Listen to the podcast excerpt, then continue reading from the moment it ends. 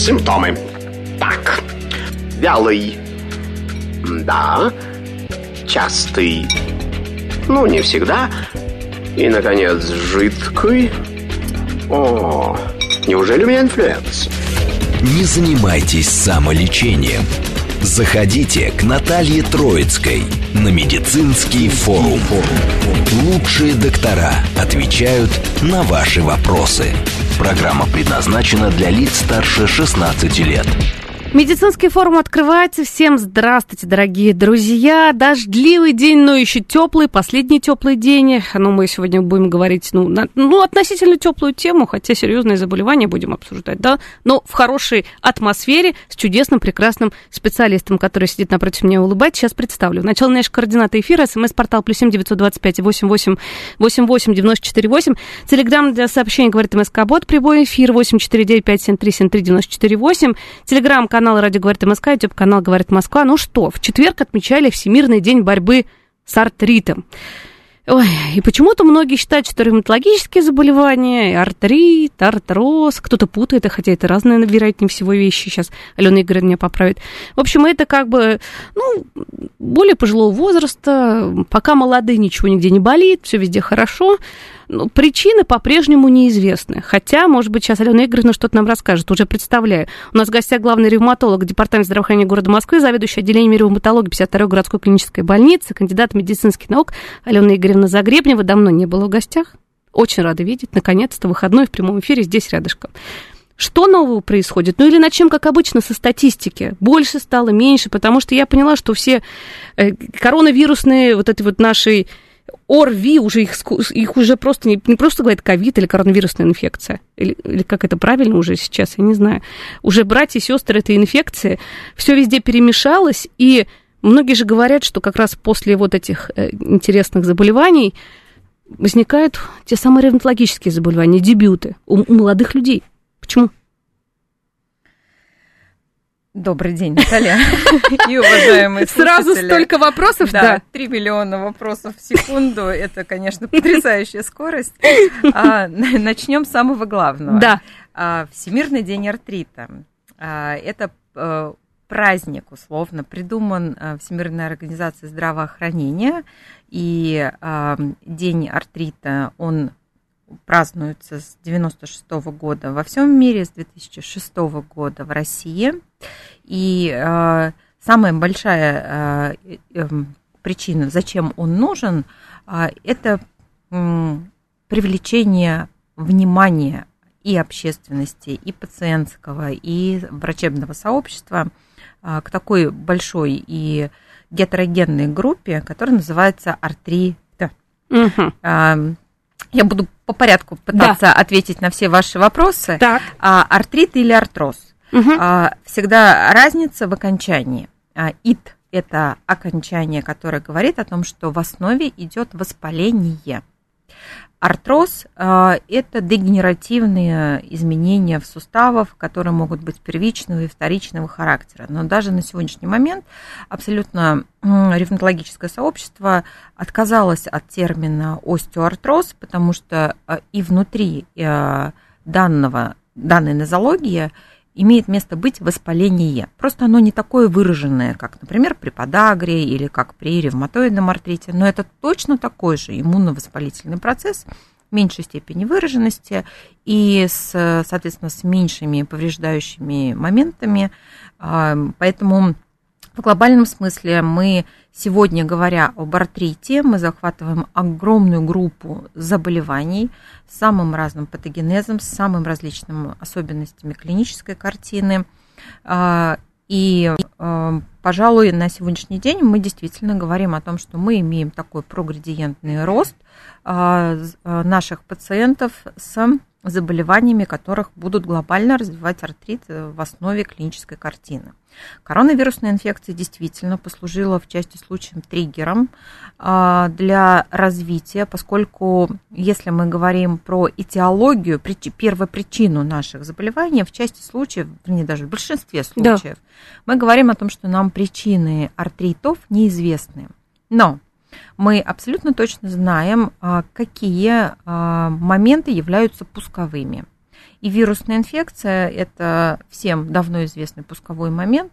Коронавирусная инфекция ничем не отличается от любой другой инфекции, которая потенциально способна запускать а, артриты в самых разных нозологических проявлениях. Поэтому определенный всплеск артритов мы увидели после коронавирусной инфекции. Честно говоря, мы ждали более плохой истории. Угу. Мы ждали всплеска знач, значимого количества наших заболеваний, но получили немножко другую историю. У нас а, новых а, случаев заболеваний не так много, сколько у нас а, больше пациентов, которые обострили имеющиеся заболевания, а, при котором была достигнута медикаментозная ремиссия угу. или низкая активность. Поэтому ковид а, скорее нанес а, нам удар а, немножко с другой стороны. Мы получили не хук слева, а хук справа. Ага. Ну, в общем-то, поскольку потенциально мы были готовы к непоправимому ущербу в ревматологии, но тем не менее он произошел немножко с других позиций. В части случаев нам удалось стабилизировать состояние наших пациентов, а в части случаев нам пришлось эскалировать терапию, то есть назначать уже дорогостоящие и высокотехнологичные методы, чем, собственно говоря, и вызвано большее количество пациентов в данной категории. Угу. Ну, тогда про симптомы поговорим, и уже будем подробно по всем таким, их достаточно ведь много, да, заболеваний, которые речь, ревматолог, артриты же, они распределяются как-то? Да, конечно, артритов у нас очень много. У нас с вами есть большая гетерогенная группа ревматоидного артрита. Это и ревматоидный артрит серопозитивный, и серонегативный, и с системными проявлениями, и синдром Стила как подвариант и подвид ревматоидного артрита, синдром Фелти. Таких э, видов артритов у нас очень много. Но большая группа, мы ее назовем единым блоком ревматоидный артрит. Вторая группа – микрокристаллические артриты. У нас с вами даже был эфир, посвященный подагре, да. самому распространенному микрокристаллическому артриту среди популяции а, москвичей. Соответственно, дальше у нас с вами есть артриты, которые связаны, например, с воспалительным заболеванием кишечника. Это область наших а, междисциплинарных взаимодействий с гастроэнтерологами. У нас есть псориатический артрит, междисциплинарная история, связанная с нашими коллегами-дерматологами. А, у нас есть реактивный артрит, это когда мы как раз перенесли какую-то инфекцию, вирусную, бактериальную, но получили в виде осложнения активный суставной синдром. Но в основе любой из этих групп прежде всего лежит артрит. И а, когда мы еще со студенческой скамьи, мы знали, что артрит – это покраснение, кожных покровов над воспаленным суставе. Угу. Это изменение объема, дефигурация сустава. Это а, повышение температуры над воспаленным суставе, то, что мы назовем гипертермия. Это нарушение функции. И это боль. Боль – это классическое проявление артрита, а, которое связано непосредственно с активностью заболевания. Это все-таки наследственные? Ревматологические заболевания, либо часть, нет? Часть наших пациентов имеют наследственный характер, доказанная наследственность, например, в ревматоидном артрите, она есть и у псориатического артрита, а с микрокристаллическими в большинстве своем мы говорим а, скорее о привычках питания и образа жизни, хотя генетический фактор отчасти а, имеет место быть. А, но на самом деле мы сегодня в доказательной медицине все больше движемся в таком интересном направлении, как фармакогенетика. Так. А, это возможность предсказать а, не только генетический, генетическую предрасположенность э, у каждого конкретного организма развить какое-то заболевание, но даже предсказать ответ на тот или иной препарат, который мы используем. На сегодняшний день мы только делаем такие первые уверенные серьезные шаги в фармакогенетике но мне кажется, за этим будущее, потому что а, в части случаев мы абсолютно точно, понимая, что препарат должен отработать у этого пациента на все 100%, иногда мы видим, ну, например, удивительные для нас 30% эффекта. С чем это связано? Безусловно, связано с индивидуальными особенностями организма, а за этим, конечно, идет а, проблема генетики. Вот так вот. Ну, слушайте, с каждым годом все интереснее и интереснее. Новые открытия.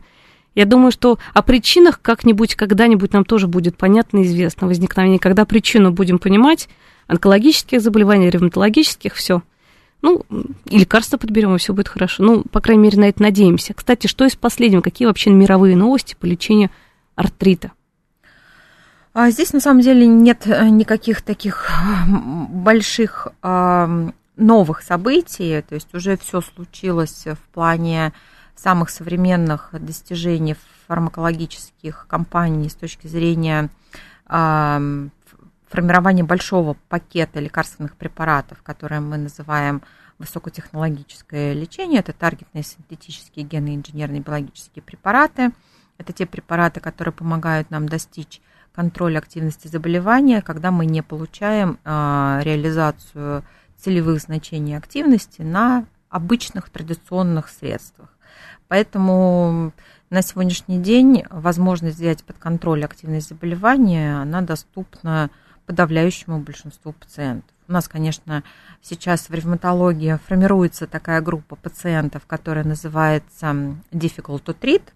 Так. Это трудно излечимый а, ревматоидный артрит, например, или анкилозирующий спондилит. А, но поскольку это вот сфера в том числе моих научных исследований, а, на самом деле мы возвращаемся к тому моменту, про который сейчас так много говорят. Персонифицированная терапия. Безусловно, у нас есть алгоритмы, стандарты лечения – но а, у нас есть и группа пациентов, которая должна наблюдаться по своим особенным алгоритмам и стандартам. И вот этот выбор, который идет а, а, за врачом и напрямую связан с его опытом, а, как раз за ним стоит а, вот эти успехи и профилактика трудноизлечимых процессов – вот еще на этапе самых первых шагов обследования лечения пациента. Потому что когда мы начинаем говорить про группу а, а, рефрактерного течения любого ревматологического заболевания, мы с вами прежде всего говорим о, о таких моментах, как коморбидность, то есть наличие еще дополнительных сопутствующих заболеваний, которые, естественно, имеют ограничения по использованию традиционных средств. Это контакт врача и пациента, за которым стоит комплаентность и приверженность лечению. А, это привлечение, введение пациента, а, особенно для пациентов с хронической болью, а для суставного синдрома и для группы артритов это очень важно – это медицинские психологи, это психотерапевты и психиатры. Мы на самом деле отчасти видим такой определенный скептицизм и нежелание наших пациентов быть осмотренными психиатрами, но мы всегда объясняем, коллеги, уважаемые наши пациенты, мы их всегда называем коллегами, потому что они... Совместный труд. Это совместный труд, безусловно. Мы всегда говорим о том, что на сегодняшний день а, рецептурная база препаратов а, она, и все пограничные состояния, они переданы под наблюдение психиатра. И здесь никто не обвиняет никого в наличии соматической такой психиатрии. Поэтому а, хроническая боль, она, к сожалению, приводит к иному восприятию вообще боли в организме. Это показано во всех исследованиях, поэтому использование препаратов, которые стабилизируют центральную нервную систему и убирают вот этот очаг хронической, доминанта хронической боли, это очень важная часть лечения. А вот, например, в ревматоидном артрите есть вот такая особая а, категория пациентов, трудно лечимые, угу. несогласные, некомплаентные. Это тяжело. И а, на самом деле за всем этим стоит а, самый дорогой чек на такого пациента. Потому что он, группа называется неудовлетворенный и несогласный. Ох, все вместе. Все вместе. И по большому счету мы говорим о том, что за таким пациентом должны стоять в самом начале лечения индивидуальные решения. А, и сегодня, если у нас есть такой пациент, за лечением такого пациента стоит междисциплинарная команда. Да, дорогие друзья, вот мы на самом деле эту тему обсуждаем медицинских психологов. причем когда серьезные заболевания, вот Алена Игоревна сказали про хроническую боль, без этого никуда. У нас стигматизирована тема, конечно, психиатрии, но мы поднимаем ее, потому что, ну, мне кажется, от этого нужно уже уходить. Уже к психологам привыкли, но, к сожалению, психологов, вот каких-нибудь соцсетейных и всех вот интернет-психологов, это в кавычках я же говорю, это сложная ситуация вообще.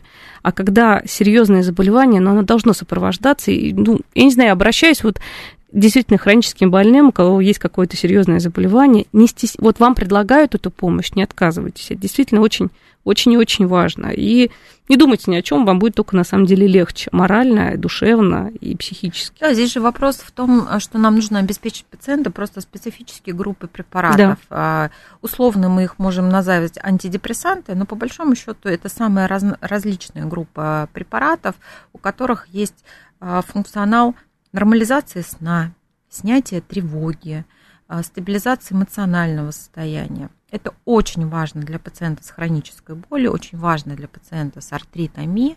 И а, здесь а, нет никакого желания, то есть это просто часть комплексного подхода к пациенту и часть комплексного лечения. Это очень важно для наших пациентов. А самое главное, что пациенты, которые прошли вот этот комплексный и междисциплинарный подход испытали на себе в полной мере, они в конечном итоге покидают группу а, рефрактерного течения заболевания. Вот так вот. Важно. Психологический контроль, конечно, это очень важно. Психосоматика, с ней не поспоришь, все-таки это есть.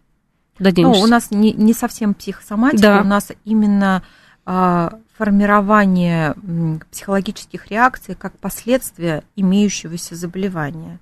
И здесь очень важно а, эту часть болезни тоже контролировать. Григорий пишет, у меня артроз 43 года. Вообще по поводу возраста. Как правило, вот, вот если по поводу наследственной части поговорим, если у бабушек, у мам, у дедушек, вот какой-нибудь артрит, ревматоидный или что-то, системно красноволчанка, это вообще отдельная история, мне кажется, да, вот линии, либо подагра в молодом возрасте за собой присматривать? И вообще, какие анализы необходимо вот сейчас для профилактики сдавать? И нужно ли вообще? Зачем нужно следить в организме? И, ну и когда, если какие-то уже проявления появляются, наверное, сейчас про реактивный артрит будет вопрос. Переболели, сейчас сколько, и ждут какой-то безумный грипп, я не знаю, в октябре-ноябре врачи говорят, и вакцинация стартовала я считаю, что необходимо как-то защититься, потому что сейчас такие миксы ходят, я не знаю, вот у нас все тоже тут болели на радиостанции, прививались, и ОРВИ, и грипп, и еще что-то, все закрутилось воедино, и ковид какой-то новый, пирола. И, слушайте, опять миллион вопросов у меня, да. Это я к тому, что, Алена Игоревна, столько хочется у вас спросить, это я к тому, что если, давайте сразу про реактивный артрит, переболели, заболели суставы, воспаление, какая-то небольшая температура спустя 2-3 недели после заболевания. Как действовать? К терапевту идти? Вот мы сейчас как раз про путь к ревматологу расскажем слушателям, у которых, например, возникло подобное что-то. Наталья, начну с Григория. Он меня волнует. А, Григорий, простите, я куда-то ушла далеко в лес. 43 года иметь артроз да. можно как вторичное состояние, либо после перенесенного артрита, либо после травмы. Если в 43 года ставится диагноз артроз, а, это а, у хорошего ревматолога автоматическое действие. Григорий, вам нужно к ревматологу. Скорее всего, это не ваш диагноз, и, соответственно, то лечение, которое будет за этим стоять, оно неверное. А если мы говорим про артроз или остеоартрит, как такое слабо малоиммунное заболевание, угу. это старшая возрастная категория пациентов. Это женщины, которые несколько лет находятся, например, в менопаузе. Это мужчина 60 плюс, 43 года, артроз. Очень странно. То есть э, пациент недообследован, тут понятно. Пациент либо недообследован, а, либо мы просто имеем не совсем правильно сформулированный вопрос. Угу. Соответственно, если мы говорим, то есть на что имеет право молодой пациент? Дебют ревматоидного артрита. Это средний возраст 40-45 лет.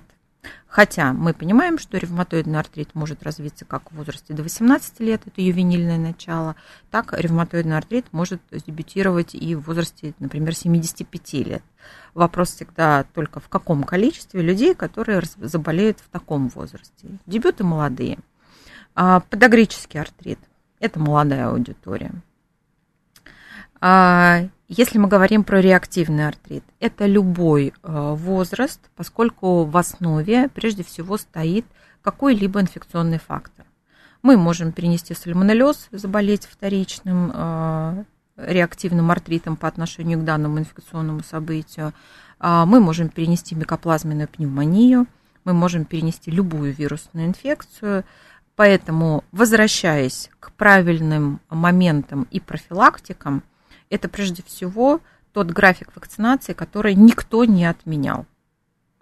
Вот, например, в ревматологической службе, а, поскольку мы сейчас работаем внутри нового приказа, новый приказ это не мертвая история. Угу. Мы его написали, и вот мы теперь его, э, мы его будем адаптировать, видоизменять под те процессы, которые для нас являются очень важными. И как раз а, вакцина профилактика это а, основополагающая вещь, которая очень нужна для правильной а, работы ревматологической службы.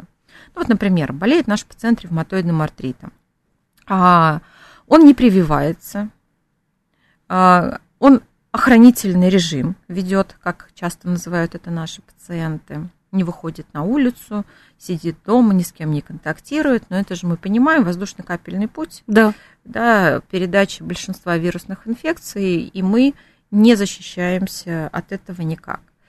Наш пациент заболевает, находясь в контроле активности заболевания. Ну, например, он был у нас в ремиссии. Так. Он заболел. Часть препаратов мы с вами отменим, часть препаратов мы временно пропустим. А после этого мы получим обострение. Потом нам э, нужно будет вернуться к нашим схемам терапии, и это чаще всего делается постепенно, наращивая дозу мы с вами из-за того, что не провели банальную вакцинацию против гриппа, можем получить а, неконтролируемое течение ревматического заболевания.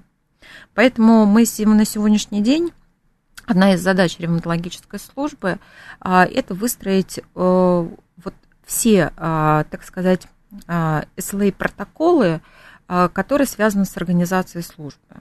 То есть у нас должен быть абсолютно роботизированный процесс, который звенит доктору, что пациенту Иванову, Ивану Ивановичу, необходимо выполнить вакцину против пневмокока. И это должно а, загораться как и у нас в ЕМИАС, так и в ЕМИАС в кабинете у нашего пациента. Это очень важные вещи. А, мы сейчас как раз создаем целый портфель таких угу. протоколов да. Э, решения и по ведению пациента, и по передаче пациента из одного звена в другое. Это очень важная часть э, организации э, для того, чтобы минимизировать такие вот элементарные вещи, связанные с тем, что кто-то что-то забыл, не подумал. Все должно быть там, где можно применить IT-технологии, их нужно применять. Согласна. Откуда начнется путь пациента? Так. Пациента к ревматологу а, при подозрении на иммуновоспалительное ревматическое заболевание начинается непосредственно у врача общей практики или врача-терапевта. На сегодня функционал заподозрить заболевание и отправить к врачу-ревматологу мы оставили и смежным специалистам, поскольку наш пациент э, с анкилозирующим спондилитом придет с диагнозом э, остеохондроз к неврологу. Да. Пациент с псориатическим артритом придет с псориазом к дерматологу. Либо грибок скажет, а, ничего страшного. Да, и поэтому э, сейчас мы можем получить э, первичную консультацию, направление пациента от любого специалиста, и это правильно. А вот если мы говорим о уже установленных диагнозах, то это а, уже история длительного наблюдения пациента внутри наших трех межокружных ревматологических центров, которые созданы на базе высокопрофессиональных стационаров. Вот об этих центрах мы обязательно поговорим уже после новостей. Симптомы. Так, вялый. Да. Частый. Ну, не всегда. И, наконец, жидкий. О, неужели у меня инфлюэнца? Не занимайтесь самолечением. Заходите к Наталье Троицкой на медицинский форум. Лучшие доктора отвечают на ваши вопросы. Продолжаем наш эфир, дорогие друзья. Говорим мы сегодня о нашей московской ревматологической службе. У нас тут глава как раз службы, главный ревматолог Департамента здравоохранения города Москвы, заведующий отделением ревматологии 52-й городской клинической больницы, кандидат медицинских наук Алена Игоревна Загребнева. Очень интересно мы тут беседуем. Итак, вот кто не первую часть эфира пропустил, что же такое артрит, артроз? Это разные окончания, это раз, ну и немножко разные проявления, правильно? Воспалительные, либо дегенеративные нарушения. Вот, это я уже тут сейчас пересказ лекции. Плюс ко всему, что в любой момент может... Э, ну да, Алена говорит, ну это ж правда. Вы ну, очень красиво все рассказываете, Пересказ как близкий к тексту, я поддерживаю. Плюс ко всему, в любой момент жизни, к сожалению, после какого-то острого инфекционного заболевания, сальмонеллеза, например, так что всегда, дорогие, будьте аккуратны, что вы кушаете, может все что угодно стартовать. Ну, если наследственный фактор есть, то тоже без этого как бы никуда. Вот. Про подагру любимую поговорим, может, договорились, но сначала про ревматологические службы. Перед тем, как на новости ушли, мы тут говорили, если вдруг у кого-то вот какие-то симптомы вот эти яркие появились после какого-то принесенного заболевания серьезного, ну, либо не, не очень серьезного, но, тем не менее, через какое-то время все заболело, э, покраснело и так далее, там подобное, надо идти к врачу общей практики, к терапевту и говорить, а что-то со мной тут делать надо. Я тут ходил, миллион анализов сдал, и что-то мне не сильно нравится. Кстати, по поводу этого, того, что сами себя обследуют. Что лишнего? Все лишнее сдают? О, ну вот на самом деле нет у меня больших претензий к нашим пациентам. Ай, как а, хорошо. Ну, правда, нет. Так. А, по большому счету, мы, безусловно, понимаем, что любой пациент, прежде чем куда-то идти, он чаще всего залезет на просторы интернета. А как же, сам Бог велел? А, Поэтому часть пациентов приходит с верным предположительным диагнозом. А на самом деле объем обследований, который, с которым мы хотим увидеть нашего пациента на первичном приеме врача-ревматолога, он прописан в приложении к приказу. Соответственно, мы попытались сформулировать не только тот объем обследования, который нам нужен для первичной консультации, но а, несколько помочь нашим коллегам с точки зрения основных клинических проявлений. Поэтому мы получаем пациента на первичном приеме, уже обследовано. Соответственно, если а, у нас диагноз подтверждается, но необходимо выполнить что-то еще, мы это выполняем уже внутри нашего межокружного ревматологического центра. У нас доступно все обследования, которые нам нужны для постановки диагноза, для динамичного наблюдения пациента и даже для дальнейшего долгосрочного наблюдения, которое закончится диспансерным учетом. Это когда мы достигли контроля активности заболеваний, нам нужно иногда поглядывать на нашего пациента, что все остается благополучно на протяжении долгого времени. Угу. Поэтому пока у нас история примерно такая. Так, понятно. Вот пациенту поставлен диагноз. Мы уже тут поняли, что пациенты, как правило, попадают, что действительно что-то происходит в организме. Что происходит дальше? Пациент начинает наблюдаться внутри межокружного ревматологического центра. Структура центра достаточно а, разносторонней, направленная. То есть у нас есть первичный амбулаторный прием в рамках клинико-диагностического центра. Этот же центр осуществляет динамическое наблюдение за пациентом. Направление на МСЭ, если ревматологическое заболевание является а, наиболее значимым среди всего букета заболеваний у пациента, а, либо является единственным. Угу. Поэтому сегодня пакет документов на МСЭ такому пациенту будем готовить мы внутри нашего межокружного ревматологического центра. Если пациент а, коморбитен и у него есть более серьезные патологии, то МСЭ таким пациентам оформляется, как и ранее это было, в поликлинике по месту жительства. Здесь мы просто даем свое полное заключение для направления на МСЭ. Вот как только мы это организовали, у нас а, резко уменьшилось количество отказов, mm-hmm. потому что врач-ревматолог, а, кто как не он, измерит все углы, объемы движений, все индексы, необходимые для принятия решения. Ну и, конечно, ревматологический МСЭ – это тоже большое дело, когда нас а, и принимают решения, смотрят наши же коллеги – мы всегда говорим на одном языке. Это стало очень удобно. Выписка больничных листы, листов наша история, выписка рецептурных препаратов. Да. Все в электронном виде. Кстати, у нас есть такой новый сервис угу. телемедицинские консультации для ревматологии. Это впервые используется, но это уже привычное дело, например, для нашей онкологической или гематологической служб. Здесь нужно сказать, что, дорогие пациенты, попробуйте хоть раз и поймите, насколько это удобно. Есть такой психологический барьер, я привык все делать у врача. Пришел к родному, да и посижу, час поговорю, все расскажу. Ну, час, конечно же, не получится. Ну да. Но а, есть а, абсолютно такие моменты медицинского сервиса, которые не требуют взаимодействия. То есть, если вы получаете а, наш препарат много лет, вы достигли низкой активности или контроля активности заболевания, вы все знаете, понимаете, вы хорошо ориентируетесь в лабораторных данных, внутри кабинета ЕМИАС есть вся информация, которая может доступна быть анализу пациенту про самого себя. Соответственно, нужно ли идти а, в центр за просто банальным физическим действием выписка рецепта, конечно, нет. Врач звонит, мы задаем э, определенное количество вопросов, которое позволяет избежать неоправданного выписанного рецепта а, про самочувствие пациента, про его состояние здесь и сейчас, и пациенту прилетает рецепт. Ну, согласитесь, все Супер удобно. здорово. Не и... надо никуда ездить, ходить лишний раз. Да, это экономия э, временного ресурса как врача, так и пациента. Это очень классная история. Мы живем в век цифровизации – это удобно.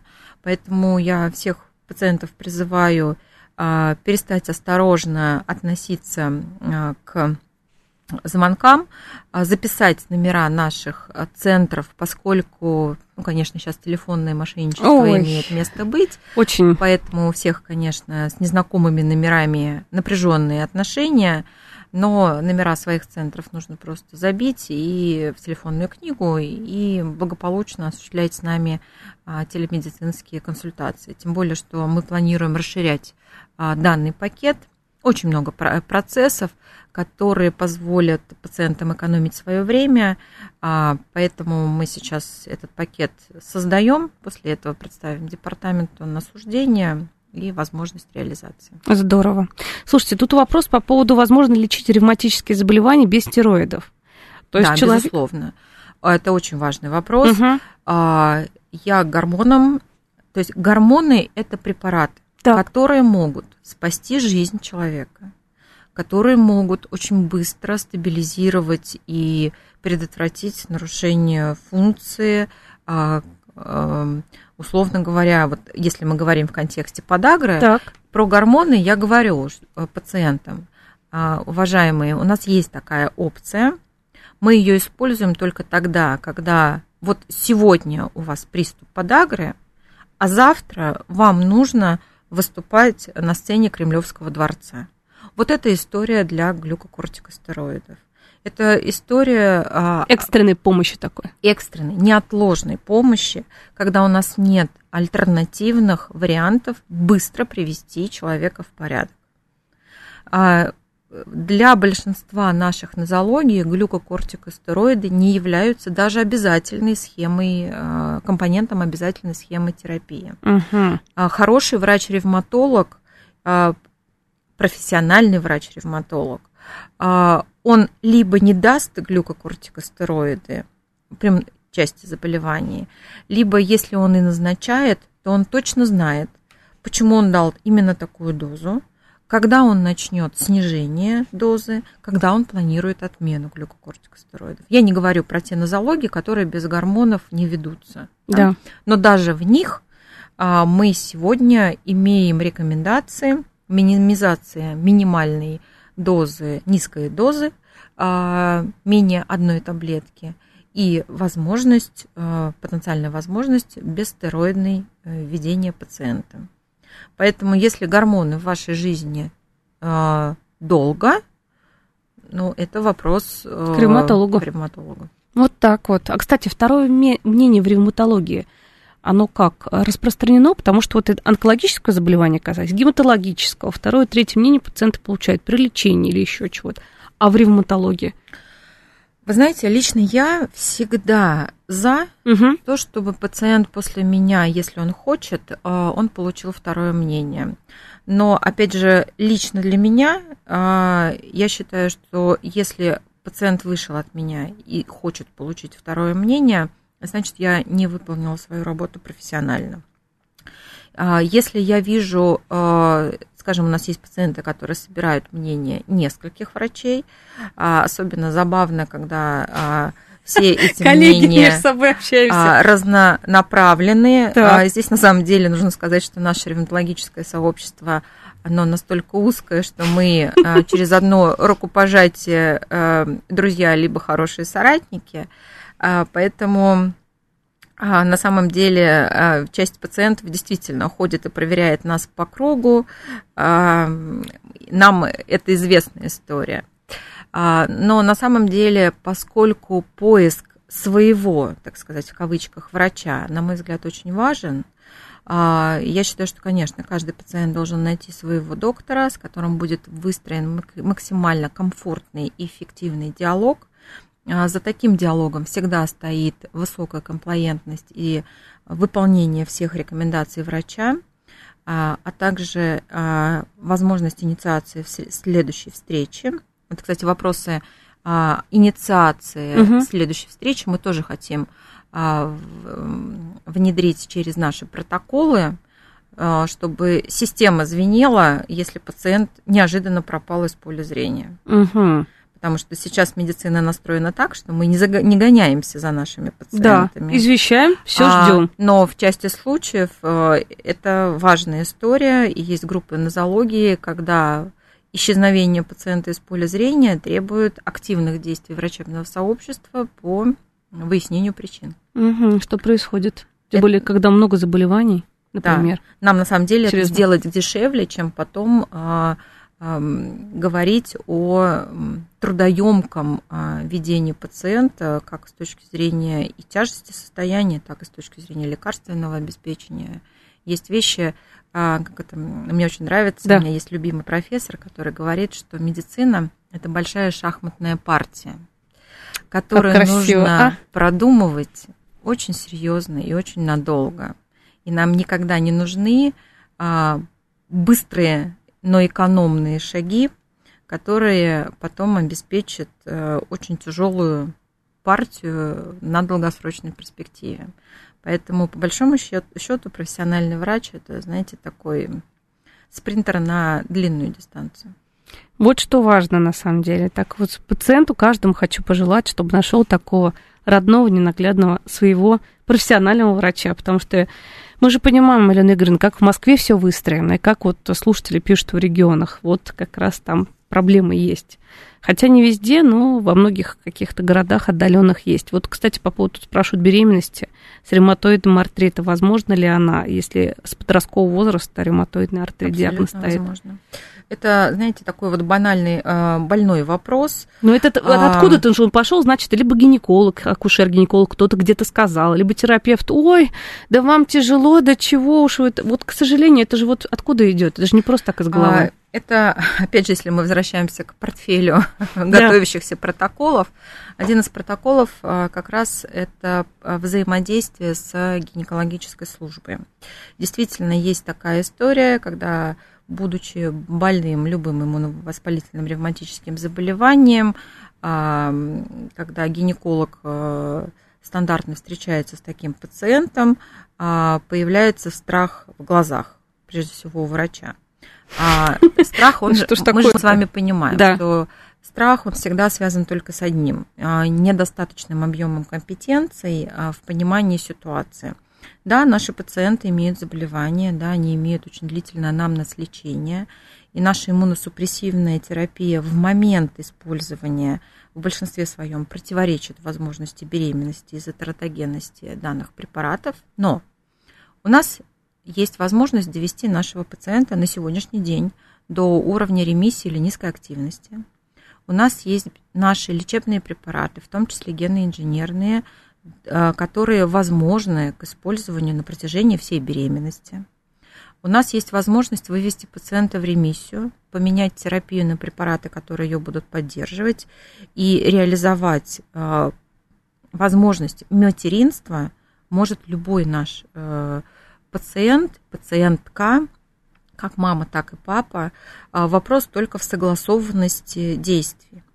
И на самом деле нередко встречаю пациентов, когда а, поставлен наш диагноз, а, у пациента абсолютный ужас в глазах, а, потому что Безусловно, интернет сообщил все прелести заболевания вообще не с, той, да. не с того конца анализа информации, который должен быть.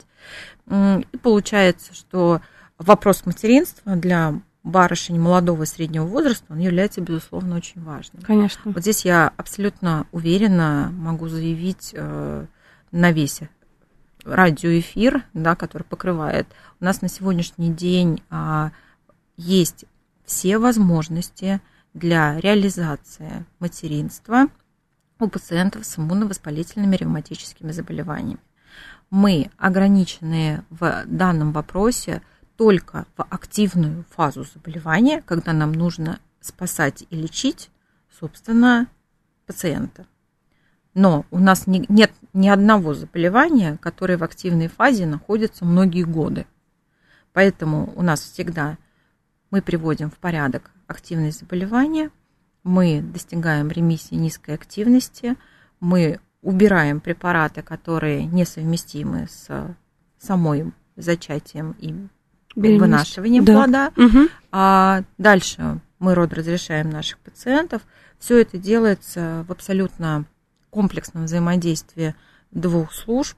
И, например, опыт нашей клиники, 52-я городская клиническая больница, он очень большой как раз с этих моментов, потому что позиция нашего главного врача Марии Анатольевны Лысенко как раз в том, чтобы возможность материнства дать реализацию абсолютно каждому, тяжело больному пациенту. Еще какое-то время назад а, пациентка с трансплантированной почкой или с трансплантированными легкими, да. а, это была знак равно перечеркнутая да, возможности стать матерью. У нас уже такие случаи были в нашей клинике. Теперь они становятся не единичными, а это такой поток пациентов. И мы всегда говорим, а, если вы хотите стать мамой, вы должны нам об этом сказать, потому что для нас это та же шахматная партия по вашему ведению до момента зачатия и сопровождению как во время беременности, так и сразу после, потому что часть из наших заболеваний, например, вот системная красная да. волчанка, имеет возможность рецидива а после как раз э, после родов, в послеродовом периоде, это связано uh-huh. с изменением гормонального фона у женщины, но это опять же контролируемая история, при условии контроля. То есть, если ты на прямой связи всегда с доктором, если ты все рекомендации выполняешь, все хорошо, тогда будет все прекрасно. Я бы разделила а, да? среди пациентов, я всегда говорю так. Значит, у нас всего два вами, с вами варианта. Так. Первый вариант это свойственно одним нозологиям. А, я узнаю о вашей беременности третье, сразу после вас и вашего мужа. Так. А есть клинические ситуации, когда вы сначала проговариваете, хотите в одну, в монолице, хотите вместе с супругом, со мной вопрос планирования, а потом мы с вами организуем этот процесс и вытворим его в жизнь. Есть ситуация, когда а, нам нужно это спланировать. Подготовиться. Подготовиться. Физическая активность. Если болят суставы, что делать? Физическая активность, она всегда прекрасна и хороша как часть здорового образа жизни. А, мы говорим ограничения а, по а, нагрузкам физическим в острые периоды активности, в периоды обострения да. суставного синдрома. То есть можно ли бегать марафоны у пациента с ревматоидным артритом в момент обострения? Нет. Есть ли у меня пациенты, которые бегают марафоны на фоне подобранной патогенетической терапии? Да. Ох. Даже если я против, они все равно это делают, потому что они себя чувствуют хорошо. Угу. Я, как врач, конечно, предлагаю им охранительный режим, ну, хотя бы не 30 километров, а 10, хотя бы не спринтерская скорость, а поменьше, но, вы знаете, а, Когда пациент себя чувствует хорошо, ему уже ничего не запретить. А потом нет никакого обострения рецидива после вот как раз он пробежал, когда все уже на финише. Нет. Вот тот пациент, про которого да. а, я говорю, а, мы уже в долгосрочной ремиссии, мы на поддерживающей терапии, и он у меня бегун. Какой молодец все-таки. Но вот обычно, обычно, если какая самая такая э, лучшая нагрузка, необходимая физическая, какой вид спорта? Плавание? Плавание потрясающая история. То есть мы ее, как ревматологи, наверное, любим больше всего, особенно при спондилоартритах, потому что это движение суставов в состоянии невесомости, это отличный мышечный корсет, это работа всех групп мышц. Поэтому за плавание я всегда и категорически. На самом деле я всегда рассказывала пациентам о том, как важно плавать, как нужно плавать, как важно научиться и поставить хотя бы пару техник. А в конце концов наступил такой момент, когда я поняла, господи, а что ж ты всем трещишь, а сама не делаешь? А на самом деле теперь абсолютно, уважаемые слушатели, проверено. Так. Семь занятий с тренером, и у вас две техники плавания, которые позволят вам мышечный корсет держать на хорошем Какие уровне. Какие техники? Я сейчас просто тоже хочу изучить этот вопрос, а то как-то... Плавание на спине и брасом. Так, все, я сейчас зафиксировала. Семь занятий, и у вас эта техника уже является отработанным на уровне физического тела. Ох, как хорошо-то. Ну, это вот самые полезные вот эти техники получаются. А, одни из самых возможных и, наверное, простых.